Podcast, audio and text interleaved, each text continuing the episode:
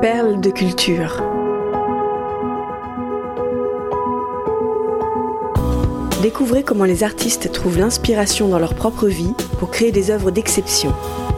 Une série au cœur de la création, proposée par Cultura et racontée par David Abiker.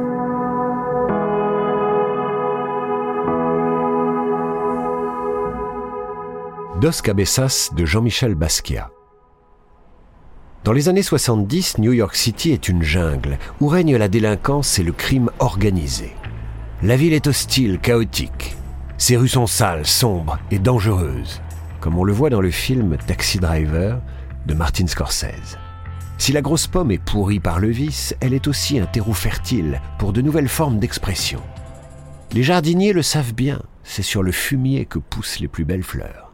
Dans le sud du Bronx, déserté par les Blancs et rongé par le chômage, la violence et la drogue, une jeune culture urbaine et contestataire émerge. Son nom, le hip-hop. Le mouvement artistique repose sur cinq éléments. Le beatbox, le rap, le breakdance, le DJing et le graffiti. C'est dans ce dernier domaine que s'illustre le jeune Jean-Michel Basquiat.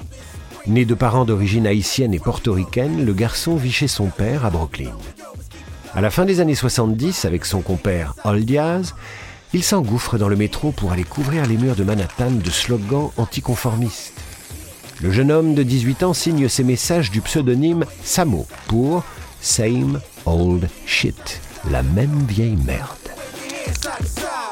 Les taggeurs sauvages ciblent notamment les abords des galeries d'art. Basquiat commence ainsi à se faire une petite réputation dans le milieu artistique de l'East Village. Il fonde un groupe de rock, participe à un film indépendant. Peu à peu, il délaisse les murs pour les toiles, la bombe pour les pinceaux, tout en continuant à puiser dans le vocabulaire de l'art de la rue. Sa peinture concentre la férocité sinistre du New York de ces années-là. Visage déformé, yeux exorbités, corps squelettique, signes protéiformes, couleurs éclatantes. Ses toiles dansent sur un volcan.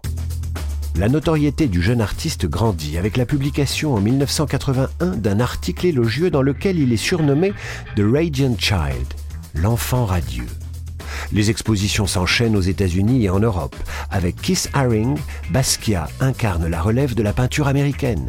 Son nom est sur toutes les lèvres. En septembre 1982, il expose à Zurich en Suisse dans la galerie de Bruno Bischofberger, qui devient dans la foulée son représentant exclusif pour l'Europe. Quelques jours plus tard, Basquiat est de retour à New York. Le lundi 4 octobre 1982, son marchand européen l'emmène visiter la célèbre factory d'Andy Warhol, située au 860 Broadway. Le galeriste suisse a passé un accord avec le pape du pop art. En échange d'une toile, Warhol tire le portrait des poulains de son écurie. L'arrangement profite à tout le monde. Warhol, alors âgé de 54 ans, garde le contact avec la relève artistique. Les jeunes pousses, elles, bénéficient de l'aura de ce personnage clé du milieu de l'art. Pour être exact, ce n'est pas la première fois que Basquiat rencontre Warhol, un artiste qui le fascine depuis longtemps. À la fin des années 70, ils se sont croisés quand Basquiat utilisait encore le nom de Samo et peignait des t-shirts sur le trottoir dans le quartier de Greenwich Village. Warhol se souvient bien de ce garçon qui vendait aussi des cartes postales avec ses dessins. Il lui prêtait dix dollars de temps en temps et lui avait conseillé de distribuer son travail au café Serendipity où il avait ses habitudes. C'était juste un de ces enfants qui me rendait fou, écrit Warhol à propos de Basquiat, se remémorant le jour de leur retrouvaille à la factory. Warhol note aussi dans son journal que Basquiat a cherché dans sa poche ce jour-là de quoi lui rembourser les quarante dollars qu'il lui avait prêtés. Pas la peine, lui avait répondu un Andy Warhol magnanime qui a pourtant souvenir d'une dette plus importante. Disons que c'est une sorte d'investissement.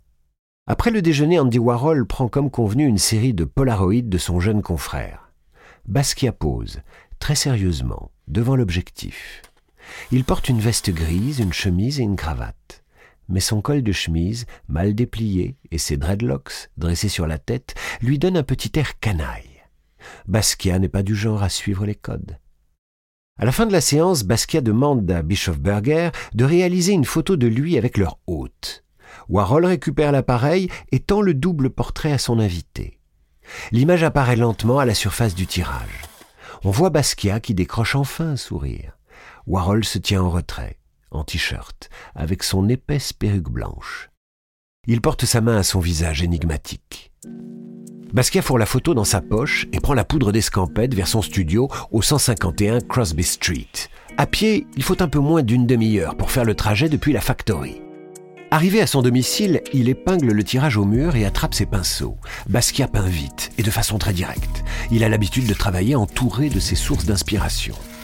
Quand il s'active dans son atelier, il écoute de la musique à plein volume, du bebop ou du hip-hop. Souvent la télévision est allumée. Il y a des livres éparpillés sur le sol. Il copie parfois certaines images, des mots, des noms. Basquiat digère tout ça et le recrache avec spontanéité sur la toile. Warhol et Bischofberger sont encore à la factory quand une heure et demie seulement après le départ de Basquiat surgit l'assistant de celui-ci avec une toile sous le bras. Stephen Thornton est en nage. Il vient de parcourir à pied la quinzaine de pâtés de maison qui séparent l'atelier de Basquiat de la factory. Aucun taxi n'a voulu le prendre. Le tableau, un carré de 1,50 m de côté, était trop grand.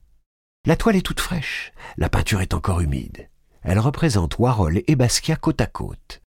C'est une transposition du Polaroid avec les deux artistes pris plutôt à la factory. Les traits sont vifs, mais les deux protagonistes sont facilement identifiables. Andy à gauche, le menton posé sur sa main, Basquiat à droite, souriant, avec sa chevelure sauvage. Le contraste entre les deux hommes éclate. Warhol est une figure glaciale et pâle. Basquiat, lui, rayonne. Le tableau s'intitule Dos Cabezas, deux têtes en espagnol. Marqué par l'excitation de sa rencontre avec l'icône de l'art américain, Basquiat n'a pas résisté à donner dans l'urgence sa propre version de ce moment. Warhol, qui pratique la sérigraphie, aime lui aussi travailler vite. Il peut produire plusieurs pièces par jour, mais lui dispose de plusieurs assistants. Basquiat, lui, a réalisé cette peinture seul, d'un trait, comme un défi. Andy Warhol est impressionné, autant par l'audace du dessin que par l'effronterie de son auteur. Je suis vraiment jaloux. Il est plus rapide que moi, confie-t-il sur le coup. Unique portrait commun des deux hommes, Dos Cabezas fonde leur amitié. Basquiat et Warhol réaliseront plusieurs portraits l'un de l'autre au cours des années suivantes, reflétant leur relation intense et parfois chaotique. En 1983, Warhol loue à Basquiat un appartement au 57 Great Jones Street. C'est à cette adresse que le jeune peintre est retrouvé mort le 12 août 1988 des suites d'une overdose. Il avait 28 ans. Postscriptum. Lors de l'une de ses fréquentes visites, chez le marchand Bruno Bischofberger, à Saint-Moritz, en Suisse, Jean-Michel Basquiat dessine quelques croquis dans le livre d'or de la galerie et peint une toile avec Cora, la fille de quatre ans de son hôte. En voyant le résultat, le galeriste demande à Basquiat s'il serait intéressé de travailler sur des œuvres collectives avec Andy Warhol. De 1984 à 1985, les deux hommes réalisent environ 160 toiles ensemble. Cette production à quatre mains, qui marque le retour de Warhol à la peinture, est exposée à Paris, à la Fondation Louis Vuitton, du 5 avril au 28 août 2023. Témoin de cette activité commune, Keith Haring a parlé d'une conversation advenant par la peinture, à la place des mots, et de deux esprits fusionnant pour en créer un troisième séparé et unique.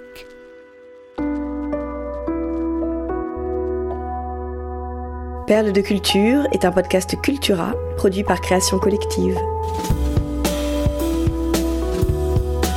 Texte de Julien Bordier, raconté par David Abiker. Rédaction en chef, Éric Leray. Curation, Frédéric Benaïm. Réalisation, Léo Gagnon. Générique, Alto Music. Naming et création graphique, St. John's.